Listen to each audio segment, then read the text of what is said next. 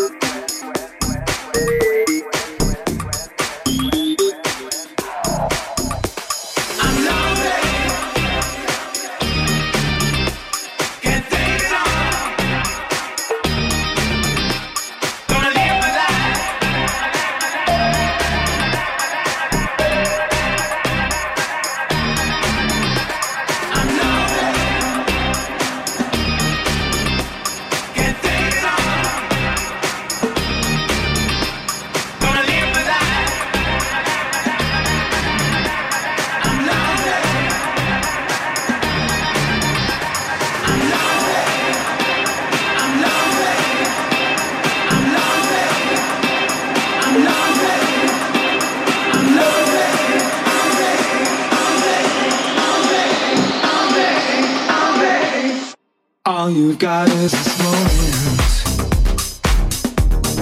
21st century's yesterday.